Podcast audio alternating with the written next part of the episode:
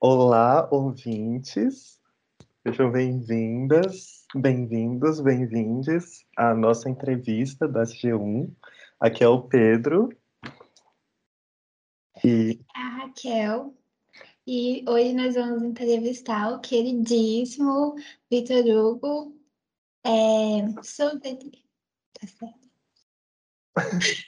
Não, gente, nem fica assim, porque sempre é uma questão. Então, a pronunciação é Soulivier. Soulivier. Difícil. Acho seu nome Chico. Tipo o Circo do Soleste. Menina, eu juntei só o Souza com Oliveira, você acredita? Nossa! Nossa, velho, ficou conceito, mano. Sério. Tirei o A do final e troquei o I pelo E, alguma coisa assim, aí ficou Solivier. Aí eu, ai, ah, gente, é isso, né? Levar a ancestralidade o nome da família. Gente, que chique! Eu adorei. Ai, tudo bom que vocês gostaram. ai, tudo. Então, gente, tudo bom? Primeiramente, um prazer ser convidado para esse babado. E aí já deixar bem claro esses agradecimentos. É, me chamo Vitor Hugo Olivier, tenho 23 anos, moro em Taguatinga, em Brasília. É, sou estudante da Universidade de Brasília, fiz já dois anos de Teoria Crítica e História da Arte, hoje faço Artes Visuais licenciatura. É, trabalho com fotografia, colagens, gravuras, pinturas é, e produção cultural, né? Que eu amo, assim. E é, essa questão cultural já começa trabalhar com dispositivos alternativos e afins, assim, né? E atualmente eu trabalho é, na Galeria Carlos Osório, né? Aqui em Brasília, e faço algumas mediações, mentorias de artistas, planejamentos artísticos, enfim, faço uns babados aí. então, que vai, então. Chique demais. Então, a gente vai começar com uma pergunta bem simples, assim, que é, é pedir um pouco para você falar da sua trajetória, o seu processo de como foi é, se tornar artista, lá no começo, Wow. é, essa pergunta e essa resposta é eu sempre gosto de falar com os artistas novos, né? E, e assim é um, um, grande enfrentamento. Eu acho que você ser artista é, fala sobre várias questões, né? Eu acho que uma delas é questões sociais, culturais. Cada um vai se identificar artista e se tornar artista de uma maneira, né? Cada um tem o seu processo. É, o meu processo ele foi muito louco assim, porque eu sou filho de costureira costureira, né? Minha mãe é costureira há 40 anos. Meu pai, ele é ex-ator. Então, sempre tive muito essa questão, né, de cultura. Ele sempre me colocou para fazer teatro. Minha mãe vivia em ateliê, pegando botão, fazendo desenhos de roupa e não sei o quê. E, assim, é, foi, querendo não, assim, um processo meio que natural, né? Mas aí a gente tem esses enfrentamentos. Eu acho que, tanto em questões de dinheiro, falando atualmente, né, em que, um cenário de arte no Brasil, é, questões financeiras, é, questões pessoais mesmo, né, de se intitular artista. E eu acho que assim, a, a voltando mais assim pro foco da pergunta, acho que a primeira vez que eu realmente me intitulei artista, assim, foi assim, sou artista, foi quando eu falei, bom, sou artista e tenho que viver de arte então. Vou ter que, né, é, começar a entender é, esse lado do, do, da comercialização da arte, né? Então, eu trabalhava em um salão, né, eu trabalhei muitos anos em salão também, como maquiador, cabeleireiro, e aí a partir desse salão eu comecei a, a, a mostrar, né, os meus dots fotográficos, e aí a gata super acreditou em mim. E nisso eu era muito novo, assim, comecei real a fotografar com 14 anos. E aí esse trabalho eu tinha tipo uns 16 para 17 anos. E aí nisso ela nem precisava me pagar rescisão, sabe? Ela foi lá super de coração, inclusive gratidão, Milene Infantini, é, que era minha chefe. Ela foi lá, me deu uma câmera, que aí eu pude começar realmente a fotografar os rolês, começar a ganhar dinheiro com isso, né? E, e aí foi realmente, acho que esse enxergar, né? De tipo, sou artista, faço arte, vendo arte, né? E ganho dinheiro com arte. Acho que é, isso é primordial, mas assim, para mim foi uma grande dicotomia, assim, tipo, cara, tanto familiar como é, em amizades, assim, igual a gente fala, né? É mais fácil um, um cliente virar amigo do que um amigo virar cliente. então, é, a gente tem muitos enfrentamentos, mas eu acho que quando eu escolho ser artista, né, naquele tempo atrás, assim, até hoje eu levo muito isso comigo. É o jeito que eu tento fazer a diferença no mundo, sabe? Eu tenho muito essa ligação em fazer a diferença na minha sociedade. E eu escolho da arte fazer isso, sabe? É, tanto da arte educação, quanto exposições, quanto afins, né? Eu acho que a arte está aqui, inclusive, nesse sentido também de educar, de ensinar, de mostrar outras perspectivas e eu acho que vem muito desse lado, assim, de denúncia, né? Minhas próprias obras falam sobre isso, assim, sobre denúncia, sobre crimes, enfim. E aí eu vou trazendo, me apropriando das minhas próprias vivências, dos meus próprios diálogos e confrontando isso tudo. Não sei se eu respondi, mas acho que foi muito uma barra dessa, assim. Tem uns rolês mais internos que a gente pode conversar depois, uns rolês mais pesadinhos, assim, uma coisa mais depois da meia-noite. Mas aí a gente deixa isso para outro papo. É, e aí acho que foi isso, assim, foi um enfrentamento muito forte, foi muito longo, árduo, é, não ter dinheiro para produzir, não ter gente para comprar, não ter gente que te valide, porque a gente fica muito preocupado, querendo ou não, né, com essa busca, né, da validação do terceiro. Eu acho que isso para mim também me matou muito. Mas estamos vivos. eu acho. É, nossa, muito legal, que é o, a arte como é o fazer artístico, né? Como principal tema, assim, que você é artista porque você faz arte, porque você vive de arte, né? Isso, é Isso. é muito muito real, é uma, uma abordagem muito direta, né? Com com a realidade da arte. E como você acha que essa essa realidade influencia o o que você aborda na, nas suas obras? Sim, você acha que você acha que você comenta é, o mercado de arte, por exemplo, é um objeto para você produzir sobre? Entendi. É, então, desde quando eu comecei a produzir, o meu foco nunca foi vender, de fato, arte, né? Eu acho que a gente começa em outros campos. E eu acho que vender acha consequência. E acaba sendo um objeto, né, querendo ou não, de estudo teórico, porque, como eu falei, né, eu quero, se eu sou artista e quero viver de arte, eu tenho que me aprofundar nessas questões. Mas, eh, voltando a essa questão da realidade, eu acho que assim é intrínseco assim dentro do meu trabalho. As minhas próprias vivências minhas próprias realidades elas estão ali. Elas estão justapostas. E eu até assim, eu até brinco com meus amigos porque eu falo muito sobre questões LGBTQIA+, né cultura preta e cultura brasileira. É, e ela até fala assim, cara, imagina se eu vou para aquela vila lá que é só de LGBTQIA+, sacou? Tipo, me mudei lá, sei lá, para São Francisco. Cara, o que que eu vou falar? Entendeu? Tipo assim, porque vai surgir outros novos atravessamentos, né? Lógico. Só que, tipo assim, são, são outras realidades, assim, que a minha poética se perde dentro desses discursos, sabe? E aí eu acho que essa realidade, ela tá intrínseca nisso, sabe? Dentro da minha própria realidade. É, então, é, eu acabo trazendo esse meu sensível, né, à tona o tempo todo. Que é outra questão que eu acho que é muito válida se falar, que é essa questão do íntimo do artista, né? Que, por exemplo, eu tenho uma obra que se chama Abuso, que eu retrato que foi um abuso sexual quando eu tive, é, quando eu era de menor e tal. Pô, tá, eu fiz uma obra e botei ali. Aí a gente foi, fez uma exposição na Casa da América Latina com o curador Clauder Diniz. E aí, cara, a galera via aquilo e chegava assim em mim super confortável, sabe, para conversar sobre um abuso sexual. E eu achei isso muito estranho, porque tipo assim, cara, eu não quero falar sobre isso, sabe? Tipo assim, a vernissagem, a abertura da exposição e tipo, é, não é algo que eu quero estar conversando, está ali, já está posta, né? Eu não preciso dizer mais nada. então, eu acho que a realidade, é como eu falei, assim, ela é inerente no trabalho, ela tipo, não tem como ser desligada em nenhum momento, porque eu, como eu uso também essa abordagem das palavras, né, venho trazendo essa questão de um diário, uma noção de, de, de denúncias. Então, todas as minhas séries, querendo ou não, é alguma fase muito específica da minha vida. Então, tipo, eu começo com a minha primeira exposição chamada Por Detrás da Cortina, que é esse momento de desvedamento social, né? De, tipo assim, de ser artista, de ser gay, de ser, enfim, várias coisas que a gente é, né?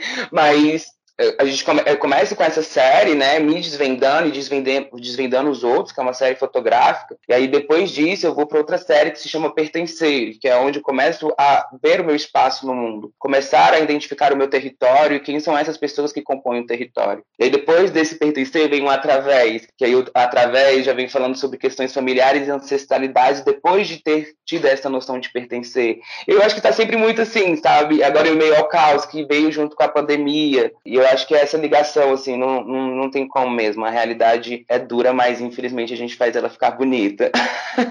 Inclusive, eu acho muito interessante o fato de você falar que trabalha justamente com essa palavra, porque eu vejo que a sua obra é muito poética, né? E principalmente os textos que você fala sobre a sua própria obra, né? Você escreve muito bem sobre como um texto que você coloca, né, que fala a arte reflete o que tem dentro de uma tradução do empírico, que transpassa a experimentação caminhando junto com a memória e a intuição e é exatamente o que você é, transpassa com a sua obra, né, a sua memória, a sua intuição e a sua é, ancestralidade. E eu achei isso, assim, muito bonito. E eu gostaria também de perguntar um pouquinho, junto, trazendo um pouco dessa sua ancestralidade da sua mãe, que é costureira, como que você trabalha dentro disso a questão, por exemplo, que eu vi que você tem é, algumas peças de roupa, né? Qual, qual foi a, a, a, sua mãe? Foi sua, essa inspiração para você começar a trabalhar com, com as roupas? Nossa, assim, arrepiado estou agora. Porque, assim, minha mãe, ela é parte de tudo. Na real, assim, eu sou criado por três mulheres, minha mãe e minhas duas irmãs, né? Uma família matriarcal. Então, assim, a minha mãe, assim, para mim ela é tudo. Ela tá desde o começo ao final ligada em todas as poéticas. Como eu nasci em ateliê, né, eu optei então a pintar em tecidos. É, como eu vim do teatro, eu começo a falar sobre performances diárias. E aí eu acho que a, a minha mãe, ela está muito interligada no meu trabalho, assim, de fato, tanto nessas questões, né, materiais, suportes afins, mas também na questão das palavras mesmo. Minha mãe, ela é analfabeta, e com esse analfabetismo eu aprendi muito, né? Eu acho que é até engraçado falar isso, porque geralmente o analfabeto que aprende, falam. Mas só que, nossa, a gente aprende tantas coisas, sabe? E minha mãe foi uma pessoa muito forte, veio do Pará, veio do Maranhão, minha família toda nordestina. E querendo ou não, assim, ela tem esse impacto, né? Nas questões das palavras mesmo. Geralmente é, as pessoas encontram várias palavras erradas escritas nas minhas obras. E é é, já às vezes não, às vezes sim, mas ela está lá e é para estar lá a palavra errada, sabe? Porque eu já trago essa questão do, analfabetismo da minha mãe, é, os tecidos dos ateliês, e aí vem surgindo tela ambulante, né, que é a minha marca de roupa, parceria com a Juliana Gomes, que é uma mana preta indígena incrível, que faz os bordados e eu faço as pinturas. Ela é formada em moda e em artes visuais, então tem essa troca muito gostosa. É, mas tudo começa, assim, de fato, lá no início, em 2017, quando eu entro na UNB, eu tinha que fazer aquela prova específica, né? E eu sou, pessoa, eu sou uma pessoa, né, um artista que faz obras muito grandes. E eu fiquei tipo, caraca, como é que eu vou levar meu portfólio, cara? Tipo assim, obras de dois metros e apresentar isso, gente, não sabia mesmo. Porque, né, normal, a gente chega com a pastazinha, bonitinho, os desenhos A3, tananana. e aí eu fiquei aqui com a minha mãe, gente, o que, que a gente vai fazer, mãe? Pelo amor de Deus, eu não posso passar a veste na frente dos professores, mas como é que eu vou chegar e não sei o quê. E aí, nisso, a gente sentada aqui, a gente bolou a ideia de construir uma Eco Bag Max, né? Na verdade, hoje em dia tem esse nome, o Eco Bag Max, mas era só uma bolsa de TNT preta, afinal, gigante. E aí a gente fez essa bolsa de TNT preta, colocar, enrolei tudo no conezinho, botei as obras tudo, minha irmã parti para o UNB. E aí, velho, deu tudo certo. Cheguei lá, todo mundo ficou assim, gente, essa bolsa, babado, não, não, não, eu quero uma para carregar e tudo. Porque eu falo muito também sobre essa questão, né, no meu trabalho, sobre as cartografias, né? Eu acho que a cartografia no meu trabalho está é, junto dessa questão né, do transporte, mora em Taguatinga, ir até o NB e, e ter que ir até o plano para a galeria. E assim, é, esse transporte, né, essa cartografia que eu faço diariamente, ela tá sendo toda hora, por exemplo, um amassadinho nas obras, o rasgado que deu no ônibus, sacou? Eu acho que isso faz essa, essa questão, assim. É, então, aí a gente fez essa, essa bolsa, e aí foi assim, todo mundo gostou. E caraca, cara, todo mundo gostou, mãe, e tal. Minha mãe ficou super feliz também. E a gente ficou, bom, vamos fazer então um babado mais sério. E aí a gente pegou, sentou, estruturou a bolsa, fiz o design. é, que tem né, moldura em volta da bolsa, né? Que aí é, surge essa série que se chama é, Leve para Ser Leve, que é a série das bolsas. Sempre quando eu lanço as bolsas, é leve para ser leve. E aí a gente começa, aí eu começo, né? Lanço as primeiras três é, bolsas, são coleções cápsulas, né? Porque eu gosto de trabalhar com essa questão do slow fashion, né? E, e trazer essa questão ambiental para o trabalho sempre. Então eu começo a trazer essas coleções cápsulas. Aí eu lanço as, as três primeiras, não dura 24 horas. E aí eu fico, velho, o quê? Como assim? Cara, tipo, eu não vendia trabalho, sacou? E acho que a, a, a, bolsa, inclusive, deu essa ajuda da, da, comercialização, assim. A galera começou a ver que poderia se adquirir as minhas obras, as minhas artes, tanto as obras, né, quanto também a, as bolsas, as roupas. E aí é, nasce essas bolsas, e nisso essa minha sócia, a Ju, entra em contato comigo, né? Fala assim, cara, eu amo suas pinturas, eu sempre tava querendo fazer uma vibe com você de roupa já. E aí eu falei assim, bom, amiga, eu já quero criar uma marca, tela ambulante, já passei o bizu. E aí nisso ela, cara, eu aposto total em você, vamos, vamos. E aí a gente começa a marca no meio da pandemia, assim, três semanas, quatro semanas depois da pandemia. E aí a gente começa, assim, muito inseguro, né, com muito medo, e aí a Ju vem trazendo toda essa carga, esse repertório de moda para mim, eu trazendo esse repertório de pintura, e aí parte disso, né, eu nasci desse ateliê e hoje em dia eu trabalho muito com roupa, minha mãe tá totalmente, assim, ligada nisso, é, mãe, gostou, não gostou, o que, que você acha disso? E minha mãe, não tô entendendo, mas tá bonita. E acho que foi muito isso, assim. É, minha mãe, ela é tudo para mim, tá sempre nos meus trabalhos e sempre vai estar, tá, tanto na ajuda. Tem, essa, inclusive, uma série, o comecinho da série na E-mail ao Caos, elas foram feitas com sete panos de algodão que minha mãe que costurou, né? Assim, na overlock, arrumou tudo bonitinho de algodão. Inclusive, a Lincarone tem uma obra, é uma dessas obras, né, de algodão em casa. E aí, tipo assim, sempre ela tá me ajudando, ela sempre vai estar, tá, tipo assim, me apoiando. Até quando ela se for, eu acredito que ela sempre vai estar tá aqui também igual, querendo, assim, falar mesmo que eu sou fruto dessa ancestralidade, né? Eu venho dela, não tem como. Ainda mais eu que falo sobre as minhas próprias vivências, como não vou falar com a minha mãe, né? E foi uma loucura essa pandemia, assim, também, de a gente ter ficado recluso aqui dentro de casa, a gente ter que conviver um com o outro. Nossa relação mudou, assim, muito bela depois da pandemia também, desses entendimentos, depois desses confrontos, mas ela tá ali, ó, o tempo todo sendo é, representada no meu trabalho e faço questão. Por isso que eu junto Souza com o Oliveira do Seu Olivier, porque eu não quero perder essa ligação real, familiar e ancestral. Ah, incrível! Essa história foi maravilhosa. Muito obrigada por compartilhar com a gente. Agora, como você tocou e estamos nesse momento de, de caos, né, de, de pandemia, Vamos falar um pouquinho mais sobre sua obra Meio ao Caos, né? Que foi um, justamente uma obra que chamou muito a nossa atenção então, como que você, tipo, chegou em meio desses acontecimentos e quais são os contrastes e as formas que você traz para a exposição em meio ao caos? Chique.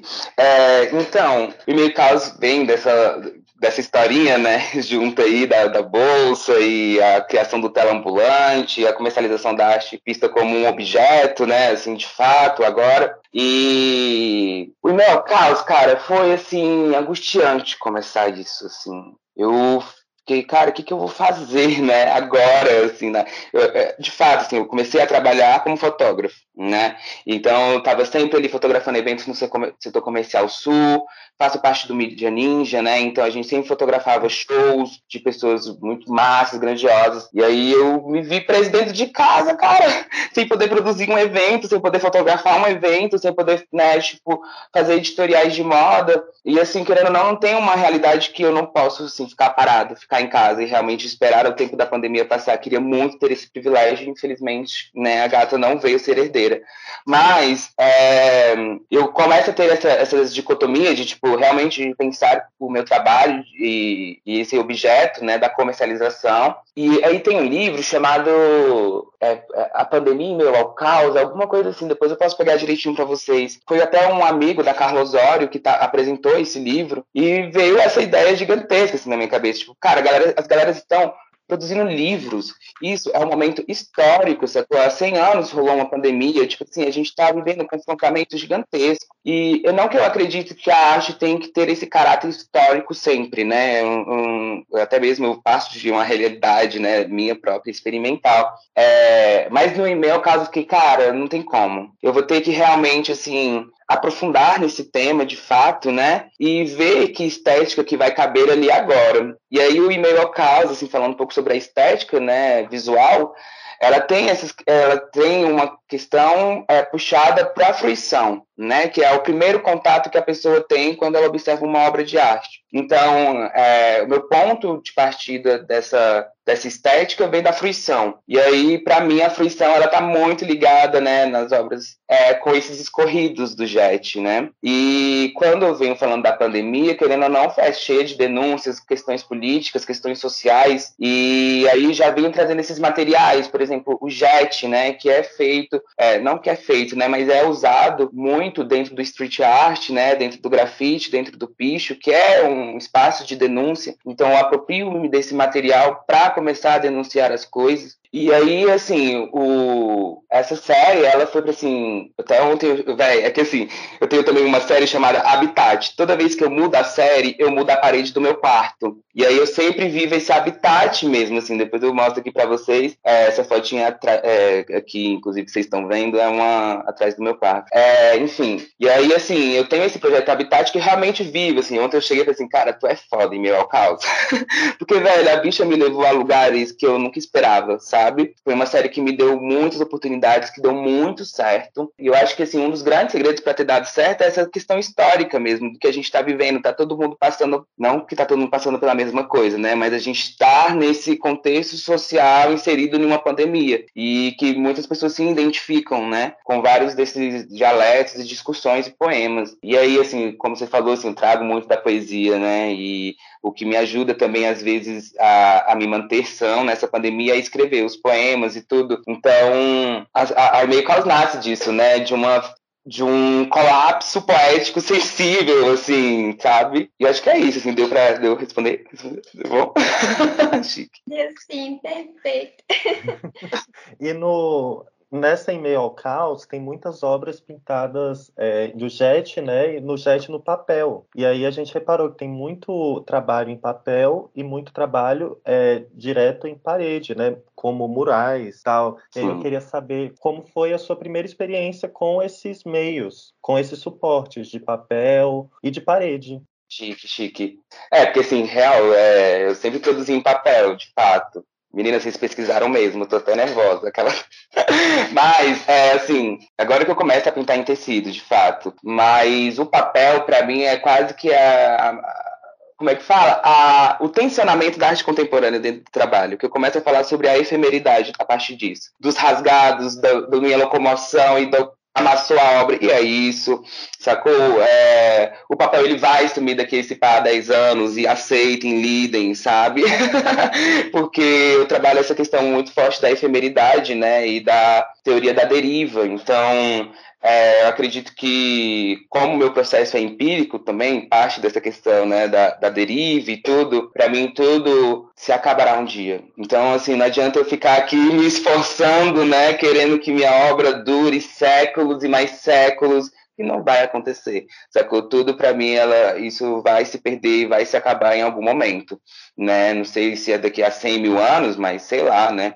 E aí, assim, a minha experimentação com papel ela vem desse lugar também de, dessa falta de dinheiro, né, e ter que fazer essas experimentações, estar dentro da faculdade, tudo, mas ela começa a ter um, um, um afeto maior que é com papel pardo, né, que aí eu começo a falar sobre questões raciais, né, me ver como essa pessoa parda no meio da comunidade negra, e aí eu trago essas reflexões a partir desses papéis, e esse papel, né, o papel pardo, ele é super sensível, ele é super amassável, ele é, sim, que eu acho que é muito sobre a nossa saúde mental da comunidade negra, né, de tudo que a gente passa, e, assim, eu nunca pintei, por exemplo, em papel de 300 microgramas com algodão e álcool e nanana, nunca, nunca, nunca, nunca.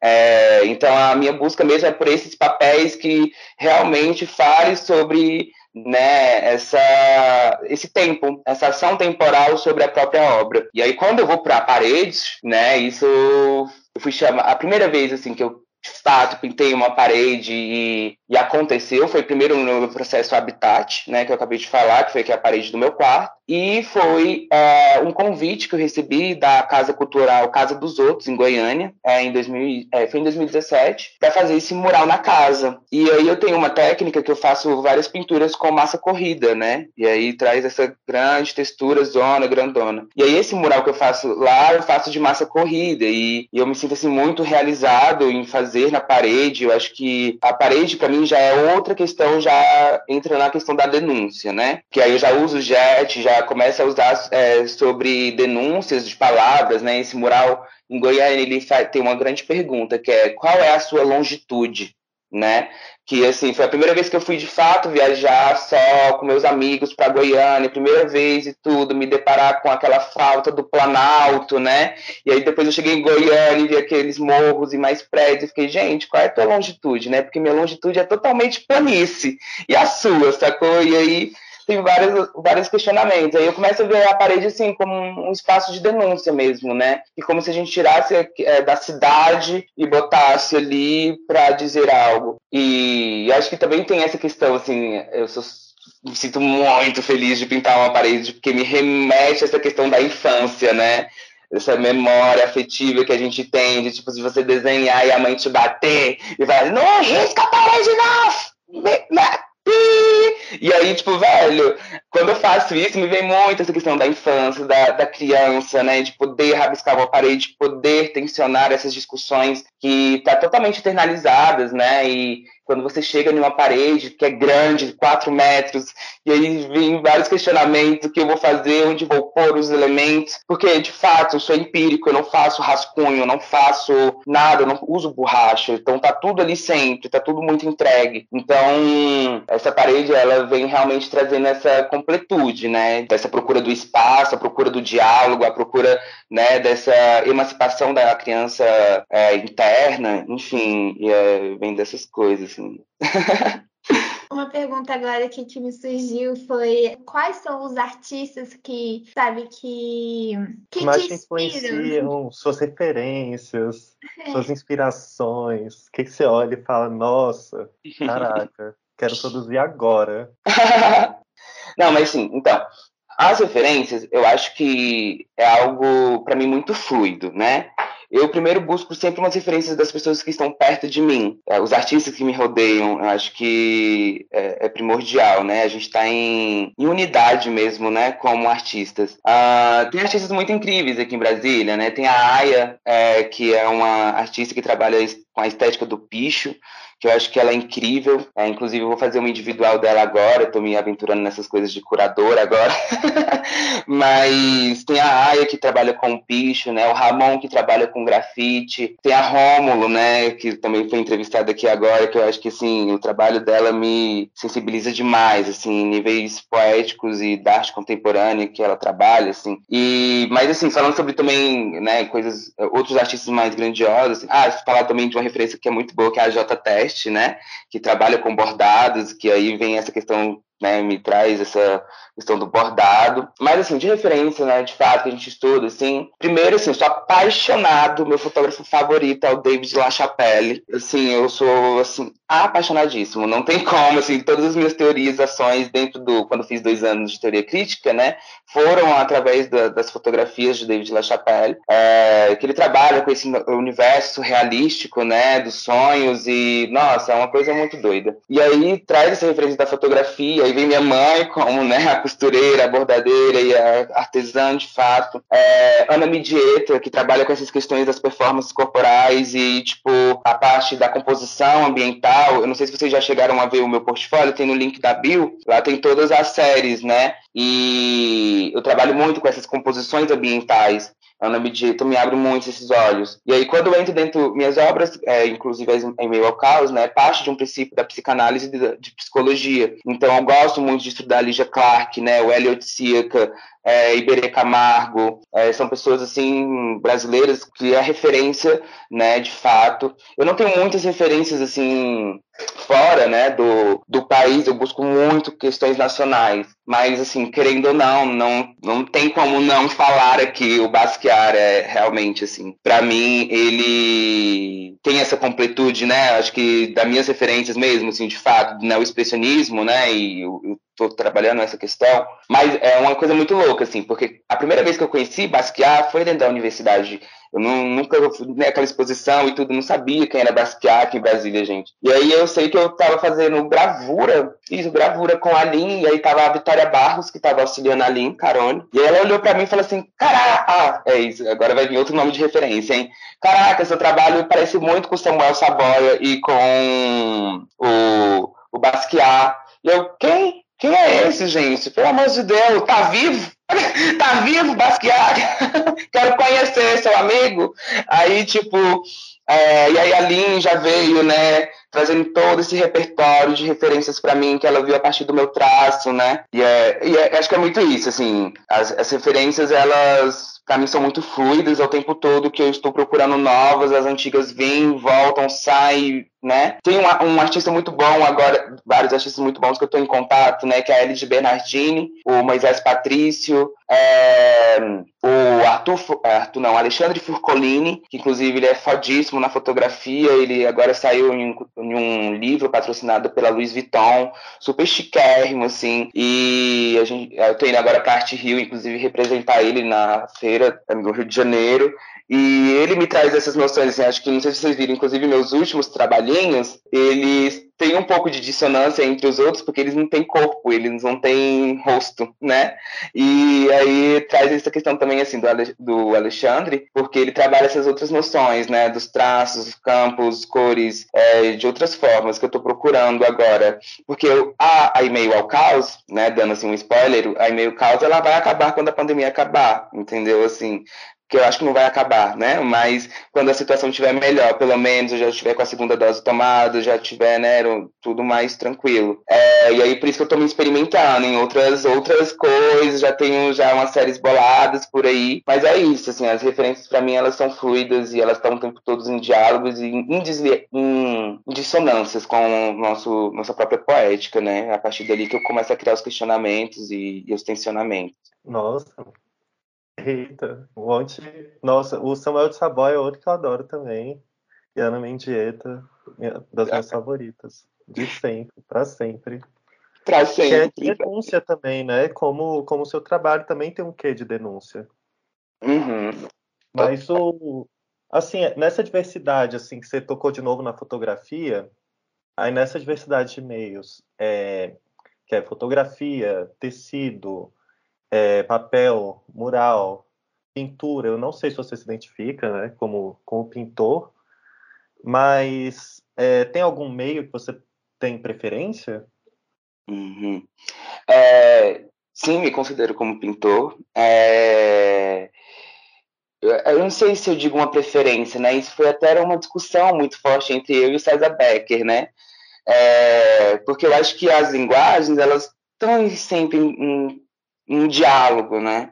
E eu uso muito disso. Quando eu venho com a colagem, eu tenho dentro da colagem um bordado, eu tenho a fotografia, eu tenho a pintura, eu tenho o desenho, né? E aí eu trago o street art para dentro dessa colagem para remeter a questões dos murais, dos muros da cidade. Então eu acho que isso sempre, para mim, vai estar sempre muito em diálogo. É, no começo, inclusive, aquela pergunta que vocês fizeram, eu esqueci de falar. É, que no começo foi muito difícil também, porque eu já tinha muitos campos explorados. Eu sou, eu canto, eu toco, eu atuo, eu faço artes visuais. E aí, tipo assim, cara, foi um impasse muito grande para eu decidir, pelo menos nessas linguagens que vocês estão lendo aí.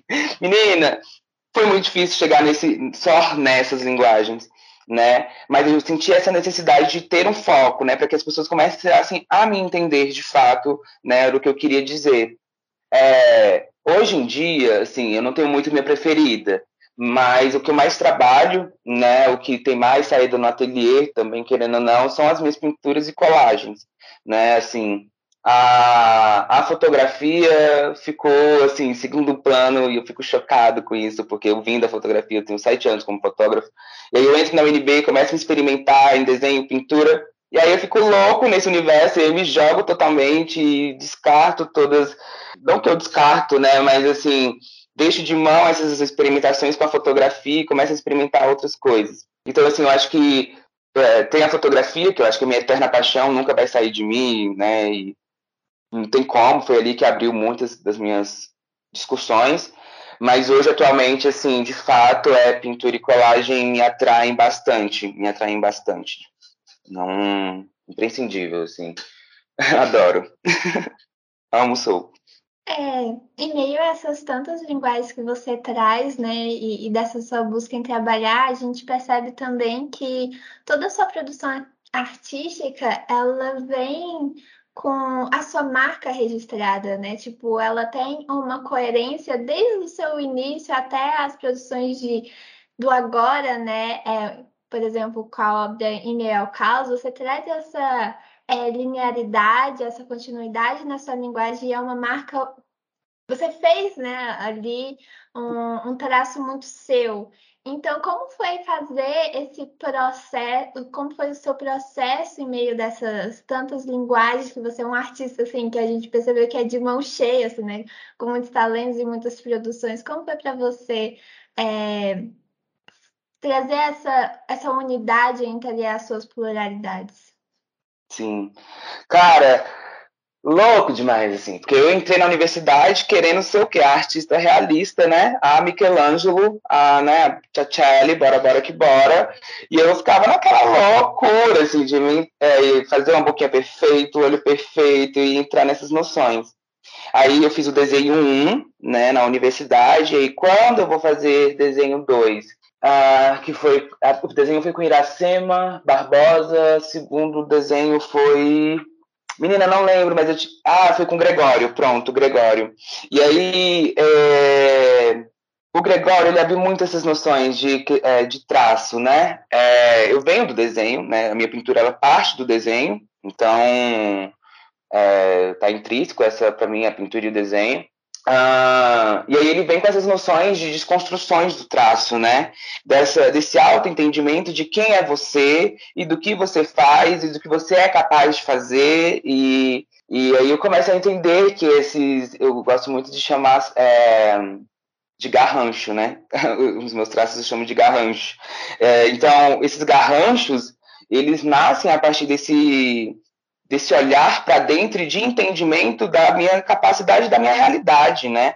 Eu não vou ser um Michelangelo, inclusive é, eu falo muito isso dentro do e-mail ao caos, quando eu falo de jet e, questões empíricas, né? Eu não tenho o tempo que o Michelangelo tem, gato, de ficar pintando a Capela Sistina por nove meses, entendeu? Os meus trabalhos, eles demoram no máximo, juro para vocês, um dia. Eu sou a pessoa que gosta de começar e terminar na mesma hora. Eu não gosto de, tipo, deixar a obra aqui e vou voltar amanhã para terminar. Não. É agora, é agora, gato. Eu quero ver o balada terminado. E aí, é, e aí vem trazendo essas noções de tempo, né? De tipo assim, poxa, eu não tenho tempo de ficar aqui, né? Pintando nove meses. Então, é uma coisa mais fluida, corrida, o garrancho ali, a tinta escorrendo, o erro acontecendo, e é a vida, né? Essa é a nossa vida, de fato. É, os erros acontecem, os erros estão totalmente acontecendo, as nossas, nossos rasgados, nossas dobraduras nas nossas vidas. Então, eu começo de fato, né, a ter esse olhar interno e entendimento é, de tempo, de espaço e essa consciência mesmo. Acho que é uma grande consciência. E primeiro, assim, obrigado, assim, achar que assim meu traço eu consegui trazer isso, porque eu acho que é uma luta de todos os artistas hoje em dia, né, trazer essa identidade própria para o seu trabalho. É, acredito que isso não tem também nenhum segredo, né? Eu acho que eu estava falando isso ontem com uma artista é, super jovem, e eu falando para ela assim, cara, não adianta, isso não vai ser da noite pro dia, é você experimentando, é você estudando, se aprofundando e cada dia mais você ir se jogando nisso, né? Eu acho que a E-mail ao Caos é uma série bem resolvida por isso. Depois de ter passado por tantas séries, eu consegui me resolver muito bem nessa, sabe? Por conta desse autoconhecimento. E é assim mesmo, assim, acho que não tem uma fórmula secreta para chegar nisso. Eu não me vejo chegado nisso, assim, eu estou me tentando distanciar certas coisas, certos padrões, certos babados, né? Eu acho que é uma luta constante isso. E eu que sou um artista que trabalha por série, né? São outras questões, porque eu acho que cada série para mim vai trazer outra estética, são outros universos. Mas existe essa unidade que você falou. Acho que, por exemplo, tem essa série que é segredo, né? Que é Através, pouquíssimas pessoas viram, a professora Ana Paula viu e tal, que são fotografias da minha família, eu tiro fotos de fotos analógicas, e aí faço a impressão, e aí começo a fazer intervenções nessas, nessas fotos, né? E aí tem as palavras, né? Tem a, a, os garranchos ali, né? Aqueles desenhos muito doidos, assim. É, que eu acho que é essa unidade. Eu acho que se você está trabalhando nessa. É, é, perdão. Se você começa a fazer é, a querer ter esse tipo de linguagem. Se você escolheu, né? Eu escolhi fotografia, mexer com palavras, mexer com pintura, mexer com colagem. Então, se for para ter uma forma, acho que seria essa, assim. Continue fazendo o que você faça sempre. É, se eu falo, faço palavra no e-mail ao caos, mas as palavras também estão tá na série Pertencer, está na série Através, está na série Leve para Ser Leve, e ela continua tendo essa, essa, não gosto de usar essa palavra assim, evolução, né? Mas ela continua tendo essa essa forma, vai ganhando forma dia após dia, né? Então acho que é, é, muito mais essa repetição de elementos mesmo que dá essa noção às vezes. Então, ah, sempre tem esse olhinho escorrido branco, que a galera sempre fala, né? O olhinho escorrido branco escorrendo. Então, vai ter aqui, vai ter o escorrido lá atrás também, vai ter um escorrido lá na frente. E o que a Lin Carone e o Gregório hum, abriu muito meus olhos também, que é enxergar o que te agrada, né? Eu sou um artista que sempre volta nos meus estudos. Eu sempre boto, assim, todos os meus estudos, os meus desenhos, seja eles realistas ou não, sabe? Eu coloco todos e me enxergo e olho o meu processo. E aí eu começo a descartar o que eu gosto o que eu não gosto daquelas formas. É, o e-mail ao caso, acho que esse é um dos segredos, talvez isso. Eu começo a descartar, sabe? Tipo assim, eu começo a. Eu pego um caderno de rascunho, as, é, de estudo, na verdade, né? Que, como eu falei, não tem um rascunho, mas um caderno de estudo, experimentação, e vou fazendo, vou fazendo, vou fazendo, terminei o caderno. Aí eu volto e vou cancelando o que eu não gostei, o que, que eu gostei, e aí depois eu uno esses elementos que eu gostei, né? E para trazer essa, essa estética. E eu fiz muito isso no meu caso, acho que deu super certo. Acho que é esse babado, acho que esse auto-reconhecimento é muito forte, se você se entender, sabe? É, eu acho que é muito bem sucedido né, nessas realizações, porque o resultado gráfico é sempre incrível. Mesmo você faz uma obra em um dia, mas é sempre efetivo. Ah, gratidão, gratidão. É... Ah, e, e assim, tocando mais nessa questão do, da comercialização da obra mesmo, porque uhum. existe a, a venda por intermédio de galeria e, e a venda como artista solo. Uhum. E aí, qual é, eu não sei se você. Eu acho que você tem, né? Experiência com, com essas duas modalidades de, de venda. E aí, qual você prefere? Você pode comentar a, a diferença entre elas? Entre você vender sozinho e vender com a ajuda de uma galeria? Uhum. Então, eu sou representado por uma galeria em São Paulo, né, que é a Galeria Exílio Arte, é, que é onde vou fazer agora meu primeiro individual em São Paulo, agora em novembro. E trabalho, né, na Galeria Carlos Osório, fazendo essa mediação, sendo assistente dela. Eu sou um artista totalmente independente, assim, é, para mim, se eu fosse depender de galeria vender meu trabalho, eu já estava era morta. então, é, eu acho que hoje a internet, com a ajuda da internet, a gente tem outros campos. Né? A, a, o comércio de arte está no Instagram também. Então, é, assim, acho que não sei se chegar a ser uma escolha de preferências, né? Mas eu acho que toda artista tem, não tenha né? Mas é, seria interessante essa validação da experimentação com uma galeria, sacou? De tipo assim, de passar para uma galeria, de entender sobre, né, esses processos do comércio, enfim. Mas quando eu sou, né, quando a gente é artista independente, a gente é artista independente. E aí, é, a Carla Osório me ajudou muito com essas noções, assim, de tipo, a criação de preview, a criação de newsletter, é, lançar para os colecionadores, convidar para as exposições, e eu, né, venho trazendo, querendo ou não, essa formalização das galerias para dentro também do, da minha arte, da, minha comercialização independente, né?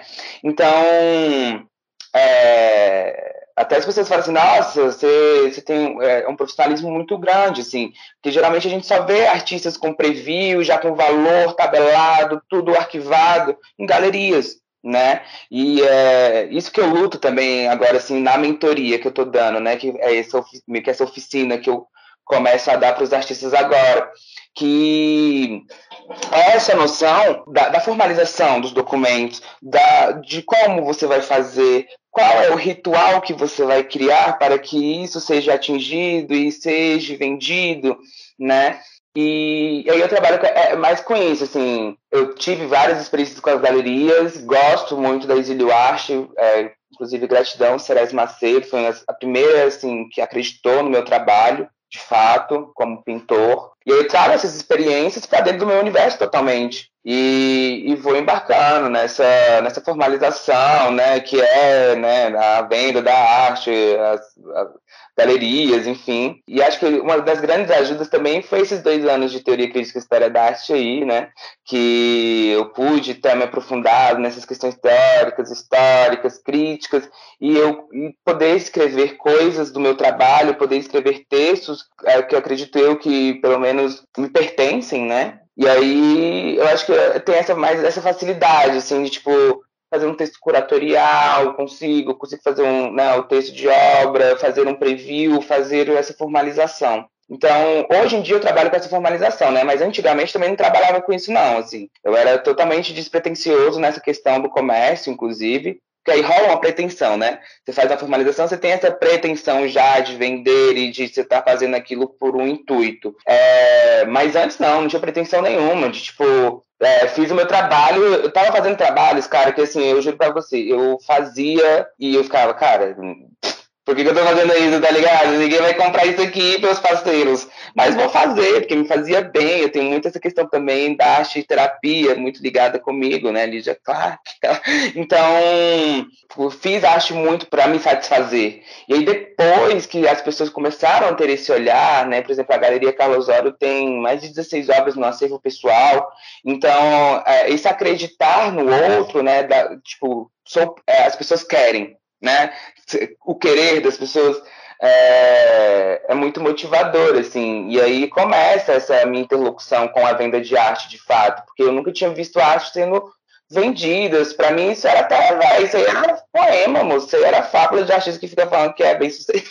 a louca. Mas é, e aí eu vi que assim, era possível, era real, as pessoas realmente queriam e eu tinha que trazer é, esse universo das burocracias, né? Tirar SEAC, é, se inscrever em editais, que eu também não acredito que o comércio da arte não acontece só por aí, né? O comércio da arte está todo ligado ao seu nome, inclusive. Isso eu aprendo das galerias. Então, é, você fazendo é, residências artísticas, fazendo editais, ganhando premiações, fazendo vários babados, que é um conjunto todo, né, que orquestra essa comercialização. E aí começa a me entrar, de fato, né, nessas burocracias, mas como artista independente. Tudo.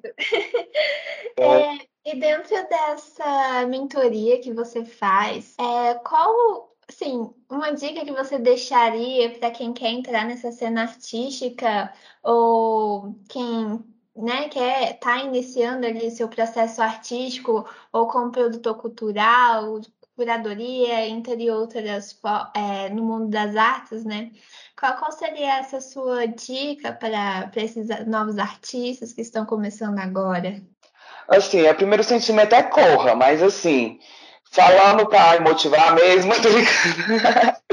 é, cara, assim, a grande dica que eu tenho, que assim, para mim são é, cada área da arte para mim ela é muito peculiar, sabe? Ela você vai ter que começar de jeitos diferentes assim. E até mesmo em linguagens, né? Você ser fotógrafo, você ser pintor, para mim é são abismos muito grandes a partir do momento. Aí eu aproximo, né, para mim, esse atencionamento de agregar as duas, de falar sobre esses abismos. Mas, assim, artista mesmo, assim, plástico, né, assim, a, a dica que eu dou, cara, é acreditar em você mesmo. Assim, acho que fica até é, meio, né, assim, prazer falar isso, mas eu falo muito isso porque, cara, hoje, assim, não que eu cheguei onde que eu queira chegar, mas onde eu cheguei eu estou totalmente grato e se eu cheguei até aqui foi porque eu acreditei, sacou em mim mesmo.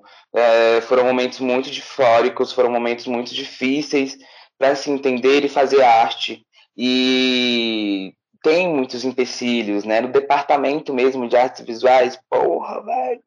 Tipo, velho, sério, assim, a... ouvir professor falar assim, se você não tem dinheiro, você não precisa, você não faz arte, você não, você não se matricula em artes visuais, sacou? É, professor que fala assim, não, isso aqui não é obra de arte, não, é estudo, é experimentação, sacou? Te desvalidar totalmente. Então, assim, eu acho que é acreditar. E outra dica que seria muito interessante também é se apropriar desses momentos mesmo de da vida, né? Eu acho que é, é o que eu sempre falo. É, eu tive uma amiga que eu passei por uns longos tempos dando mentoria para ela, e aí ela tinha depressão e tudo, e eu ficava nessa, assim, louca, né? Eu sempre sou aquela que fica, vamos produzir, vamos! E aí ela tipo, tomando um remédio que super ficava tremendo a mão. E eu, amiga, faz os desenhos trêmulos e não sei o que, e usa disso pra falar sobre outras coisas. É, eu acho que é isso, assim, a, a, a arte imita a natureza totalmente, né? Ela parte desse ponto dos elementos e acho que a gente nunca vai poder se diferenciar disso, né? Então acho que é esse olhar para dentro mesmo, de se entender, né? De acreditar em si e fazer algo porque você quer, não porque você, né, então alguém querendo te forçar, ou porque o comércio da arte tá querendo que você faça isso, enfim. Eu acho que é isso, assim, tenha um olhar terno e sensível para consigo mesmo, que eu acho que tudo flui, assim, tudo flui, de fato. Oh, eu acho que é, é, olhar em volta, né, também, né, saber onde está, ver as outras pessoas estão produzindo, vendendo. Ah, não, isso totalmente, né? Uhum. Acho que a referência ela não pode ser descartada nunca, uhum. que é essa uhum. questão de fiscalidade, né? Antes de eu fazer, já tinha gente fazendo antes de mim. Acho que é importante total você olhar para trás e falar assim, olha o que fizeram, né? E deixa eu ver o que eu vou fazer. Nossa, é e aqui, seguindo a linha do, do, da nossa Zine, né, da SG1, Sim. que é o nome do nosso prédio, né? Aí a gente queria que você falasse o que, que é o, o departamento para você, o que, que é o VIS, como é a sua experiência lá, uhum. o, o que é o SG1 para você e o que te marcou. Cara, ai, chorar agora. Eu quero começar a chorar agora, porque assim, eu sou o, a primeira pessoa a pisar em uma faculdade da minha família, sabe? Isso. Ai, não vou chorar, não, calma aí, gente. Mas, assim, é, pisar naquele espaço, para mim hoje, é uma ocupação gigantesca, sabe? É, de história familiar, são sonhos que colocaram em mim. E. Ai, sorry. é, então, voltando. É, então, assim, para mim, estar tá dentro daquele espaço, assim, é muito grande. Nunca me vi, assim, possível chegar. O tanto que minha mãe, meus pais batalharam para eu estar ali dentro, sabe? E. Ai, ai, fica aquela vozinha de. Você escada da vozinha do, do meme, do Mas é, acho que assim, eu me sinto totalmente ocupante do espaço, sabe? É, eu entro ali, eu tenho aquela garra, eu tenho aquela força de vontade de fazer acontecer, é, sair de Taguatinga, cara, eu pego três ônibus todos os dias para ir, mais três ônibus para voltar, são seis ônibus. É, já chorei ônibus assim, né? Tipo, oh, puta que pariu, não vou aguentar, tá ligado? Mas outros seis ônibus amanhã. É, é, são muitos enfrentamentos, assim. E hoje, como eu vejo o, o, o nosso departamento, é, é aquilo, né? Para ser artista, você não precisa de um papel e que ninguém te valide, né? Mas você precisa dessa experimentação, dessa busca de referência, de entendimento teórico, crítico, histórico, é, estético, filosófico, é, da psicologia, psicanálise. É, e o campo está aí para isso. Eu acho que a universidade em si é um grande ateliê aberto, sabe, de vivência, de experimentação. E eu acho que eu vejo isso, eu vejo muito isso. Eu vou para o nosso departamento vendo aquilo como um grande ateliê aberto. Eu vou para trazendo as minhas discussões a, e agrega as discussões dos outros, das minhas amizades, dos alunos, dos professores, dentro das minhas discussões. E acho que, por exemplo, uma das grandes coisas que é, me fazem pensar assim é sempre pensar nos exercícios da faculdade ou, enfim, qualquer coisa que seja posta a partir da universidade, para mim, é eu pensar o meu trabalho a partir, a partir do meu trabalho à universidade, né? Então, é, isso é, é o que eu falei agora, né? Não, isso aqui não é uma obra de arte, isso aqui é um rascunho. Gata, isso me acabava, porque aquilo ali para mim foi super caro, sacou? Tipo, porra, eu demorei horas para fazer, foi super caro, pensar e tudo, e você. E aí, isso aconteceu porque eu apresentei um trabalho chamando de obra de arte, sacou? E a professora chegou e falou assim: não, isso não é obra de arte. E eu fiquei, que gata, quem é a senhora mesmo? Fala aqui para mim, porque, né, para mim, é, eu sou totalmente. Essa hierarquia de relações para mim não existe. E chegar nesse, nesse, nesse momento de tipo assim, cara, eu tô gastando dinheiro pra caralho, tô fazendo coisas pra caralho, não, tá sendo aproveito, como é que eu vou né, aproveitar isso? Então eu sempre trouxe, é, por exemplo, a pertencer. A pertencer, ela praticamente foi criada toda em desenho 3 sacou? A série, assim, a, a estética, aí terminei desenho 3 e, e, e, fui seguindo com a minha série, entendeu? Mas eu sempre quis trazer um ar profissional para dentro do departamento. Então, eu sempre trago as minhas discussões primeiro. Então, tipo, ah, eu quero que você faça um díptico para gente aprender sobre unidades de obras. Beleza, mas eu vou fazer sobre o e-mail ao caos. E eu vou fazer um díptico do e-mail ao caos, entendeu? Porque aí tra é, trazer isso, né? De tipo assim, é um grande ateliê, eu tô ali para aprender. E sim, vai ter horas que vão ser estudos, mas sim, eu tô produzindo obra de arte igual. É, e, e aí eu parto muito desse princípio, assim, de ocupação do espaço, ver o espaço como esse. É, experimento, um grande experimento da minha vida, assim, é a universidade. Ah, sim. Eu percebi também que para você foi uma experiência entrar na universidade muito importante. É, a sua vivência dentro do campus, né? A sua vivência dentro da, da sala de aula, você cita também os professores. É, então, de fato, a, a universidade traz assim é, como uma coisa muito importante, né, para a sua vida, para a sua vivência. É, e uma coisa muito interessante também que você acabou aqui me lembrando foi que uma vez eu estava indo para a UNB, assim, 110 lotado, como de costume, e tinha um senhor assim. É, ele estava um pouco alterado, assim, mas a fala dele assim, me marcou muito, porque ele pegou e falou que, é, que ele já tinha viajado muito, né? e que a, a universidade que ele mais gostava de visitar era a UNB, justamente porque não tinha muros, né?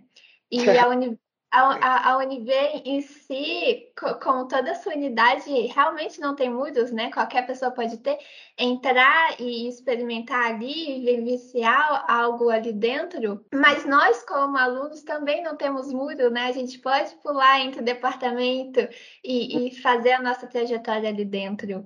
E eu vejo que você é, pegou isso, assim, desde a vida sua arte, né? você pegou e foi de cabeça, vivenciou tudo, aproveitou bastante. E foi, essa entrevista foi incrível fazer com você. E como última pergunta, assim, que já estamos no finalzinho, é se tem alguma coisa que você gostaria de falar que a gente não perguntou e o que é que vem, né? Quais são os babados do sommelier aí para o futuro? Eita, aí. Bom, é, uma coisa que eu não falei, assim, eu acho que é, a universidade, para mim, também é um, um lugar de segregação, né? De privilégios.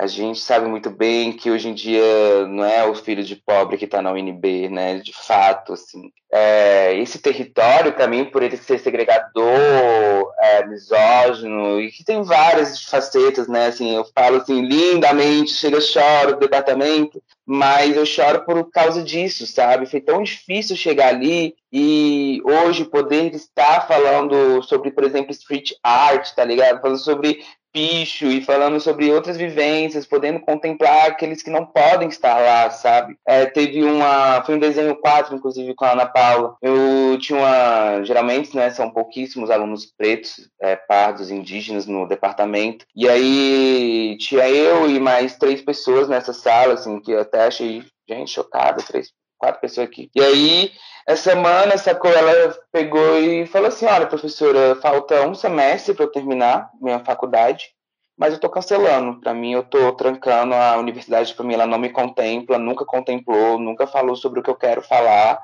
Ela falava sobre o picho, né? E aí, assim, teve várias falas, né, assim, de pessoas brancas, apaciguadoras e todo esse rolê. E aí, eu, depois, assim, no meio da aula, eu só, posso te falar uma coisa? Assim, eu fiquei, poxa, mana, vamos honrar o que a gente está fazendo aqui, tá ligado? Porque, tipo, muita gente queria estar tá no nosso lugar, muita gente queria estar tá sentada onde a gente está. E que se não são eles, que a gente faça por eles, sacou? Faça que eles cheguem até aqui, que a gente faça que, que os diálogos sejam abertos para que os próximos que venham não encontrem tão difícil, né? Eu tenho muito essa noção do que a gente deixa, o que a gente traz, né, para nossa próxima geração, assim.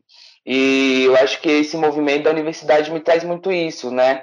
de um tanto desse resgate da ancestralidade, mas como essa esse olhar sensível, né, da nossa próxima geração de estar tá ali na frente, de se botar, né, para levar pedra primeiro, para que seja mais tranquilo para o próximo.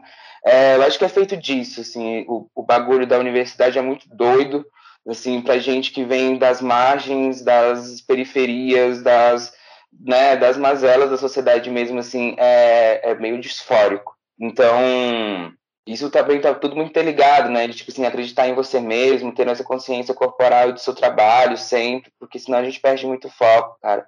Tem muita gente querendo derrubar a gente o tempo todo, assim. E o que eu falo, se querem derrubar é porque tá dando certo. então, é, é, é muito isso. E qual foi a outra perguntinha?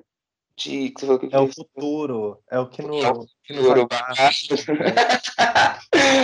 Ai, menino, vem muita coisa boa, eu acho, né? Aquela a gente espera. Mas, assim, agora eu tô marcado, né? Minha primeira exposição é individual em São Paulo. Tô mega feliz em novembro. Vai acontecer na primeira é, final de semana. Quem tiver de São Paulo aí, gatos, cola, cola. Rua Augusta. E aí, é é, tem essa exposição agora, né? O e-mail, ao caso, já dei esse spoiler, assim, que ele vai acabar de fato um momento e que eu vou estar entrando em outras séries que já estão, por exemplo, através que é surpresa, ela já está pronta, né? Então, estou só esperando o momento de soltar também, e eu estou em outras discussões agora, estou trabalhando é, questões de volume no espaço, e aí que não tem, né? Que eu trabalho muito essa questão também pictórica. Tem colagens, tem essas coisas assim, mas é, eu me encontrei muito, assim, eu comecei, estou produzindo, né, em caixas de papelão agora, e, cara, dá um volume, essa questão do espaço, né, um corpo ali, de fato, é uma coisa que está me atraindo bastante. Ah, tem uma série nova também que eu estou fazendo de monotipias, é, que é essa série de monotipias, de fato, vocês daqui a pouco vão ver, assim, né, é, porque ela é como se fosse um encerramentozinho da pandemia mesmo, assim, do e-mail ao caos porque elas são monotipias, impressões feitas né, nesse momento pandêmico em casa, onde eu pego aqueles papéis termosensíveis de cupom fiscal, né, e faço a impressão das minhas linhas corporais, né, de mãos, de rosto, com álcool 70. Então, tipo, eu vou fazendo, eu molho, me molho de álcool 70, né, e vou fazendo essas linhas e criar essas novas nuances, assim. E aí tá super legal, assim, depois vou mostrar para vocês, quando acabar essa conversa, já quero saber se tá bom, se não tá. Mas é, eu tô me experimentando muito, assim, eu sou muito da gravura. A Lin Carone me, né, me pegou, me fisgou de um jeito é, muito arrebatador e, e acho que foi muito legal ter descoberto essa nova forma de impressão na pandemia, né? Ainda mais os materiais, acho que assim, tem tudo a ver essa série agora, de encerramento em caos. É, Estou fazendo algumas exposições como curador, né? Tem a exposição da Madá. Eu, tô, eu peguei um. Na verdade, estou trabalhando como curador em um espaço chamado Caracas Véi, que fica aqui em Taguatinga. E aí a gente está montando todo o projeto expositivo deles. Então, todo primeiro final de semana, de todos os meses, vai ter uma exposição nova de um artista novo da cidade. Estão todos convidados, inclusive. É, e aí eu acabo também né, pegando a curadoria da Galeria Santos, que é na, no Espaço Mais Flor agora, é, que é uma galeria muito grande, é gigantesca, também tem espaços externos e internos. E aí eu venho trazendo esses outros artistas, igual tá rolando agora a exposição é, Quando a Natureza Chora, da Madá, que é a minha da mentoria. E aí estou me jogando muito nesses espaços curatoriais agora, né? Nesses espaços expositivos alternativos que eu gosto de falar, né? Que eu volto nessas discussões. Estou indo para Arte Rio agora. Quem estiver no Rio, vamos se encontrar. Estou indo representar a Galeria Carlos Osório. A gente vai ficar lá mais ou menos uns oito a nove dias. É, e aí a gente vai fazer essa representação. Em outubro vou estar na SP Arte, né? Que é a maior feira do Brasil de arte, de São, lá em São Paulo. Eu também vou estar representando a galeria. É, e aí vem outubro, isso aí em novembro tem a minha exposição, né? A individual em São Paulo. volto para São Paulo de novo. É, que aí vai ser a quarta edição assim, eu tô aquela, né? Ai, queria fazer mais edição, mas sabe, a pandemia tem que acabar. então, tipo, é, assim, espero muito que seja, assim, acho que esse a última, né? Exposição do e-mail ao caos, vai ser a quarta edição. E que vai lá ser em São Paulo, já faz esse fechamento, né, da pandemia, já começa a lançar essas monotipias. É... Menina, e vai indo, né? é, tem exposições marcadas para o próximo ano, mas ainda não posso falar, né? Tudo direitinho. Mas é isso, a gente está aí fazendo os jobs, fazendo as baladas com vocês, e aí, não, não, não, não.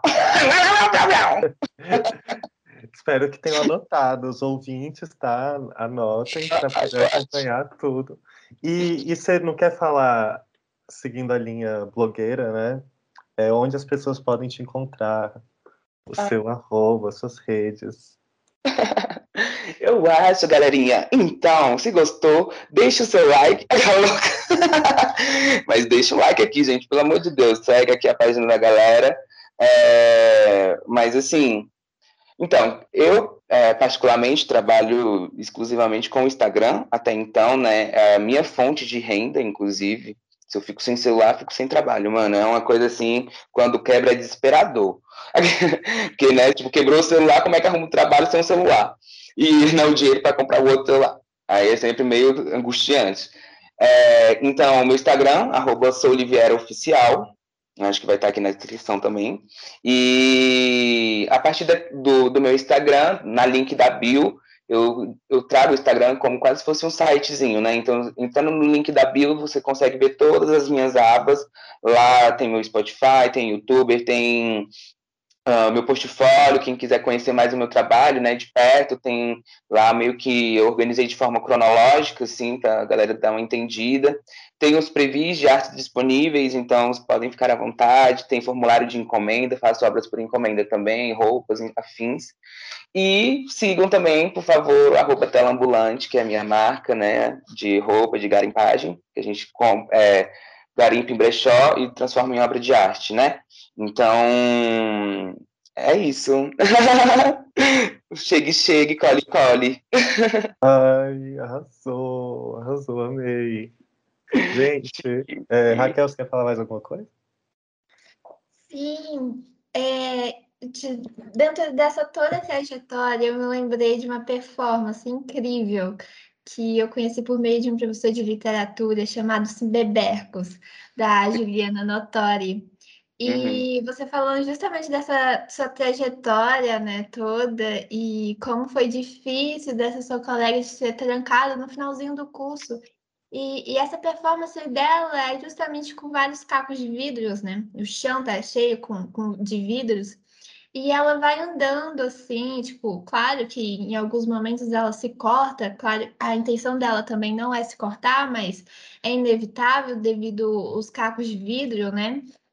E apesar da delicadeza dela de afastando com os pés esses cacos, mas no final da performance, é, a gente vê ela assim na gravação de costas e os cacos, né? O que foi deixado para trás por ela durante toda essa trajetória foi um caminho, né? Então, é, é justamente isso que eu vou deixar como mensagem final, né? Porque foi justamente isso que a gente aprendeu com o nosso querido Olivier. Os caminhos às vezes podem machucar, é, dolori, é doloroso, né? Dói. mas você está abrindo caminho para outras pessoas que vêm aí, né? Para elas depois seguirem o caminho delas. Então, essa é uma performance que realmente muito, assim, que traduz muito a vida, né? Porque às vezes a gente não quer se machucar, mas eventualmente a gente vai se cortar com os cacos de vidros, mas a gente está abrindo caminhos, né? É sobre isso. muito obrigada, aqui por participar. Essa entrevista foi maravilhosa. Obrigado aí, eu desde já, né, falei primeiro agradecer vocês, claramente, né, essa disponibilidade, estar tá aqui eu me ouvindo, perguntando, adorei todas as perguntas. É, um beijo para a Sinara também, maravilhosa, é, pessoa que me ensinou incrivelmente coisas da produção cultural, assim, e, e, é isso, gente. Só gratidão mesmo. O rolê de vocês estão incríveis. Acompanho a SG1 há muito tempo, né? Eu lembro de vocês reunidos no corredor do departamento, reunidinhos em roda, ainda discutindo de toda a criação. Então, ver vocês hoje aqui, vendo o profissionalismo que vocês encaram, né? A seriedade, é, para mim valeu muito. Gratidão mesmo. Ai, a gente que agradece. Nossa, uma honra poder entrevistá-lo. É, então, eu acho que essa foi a entrevista, né? É, essa já é uma entrevista. É, agradecemos a, a quem estiver nos ouvindo. E até a próxima. Beijos. Beijos.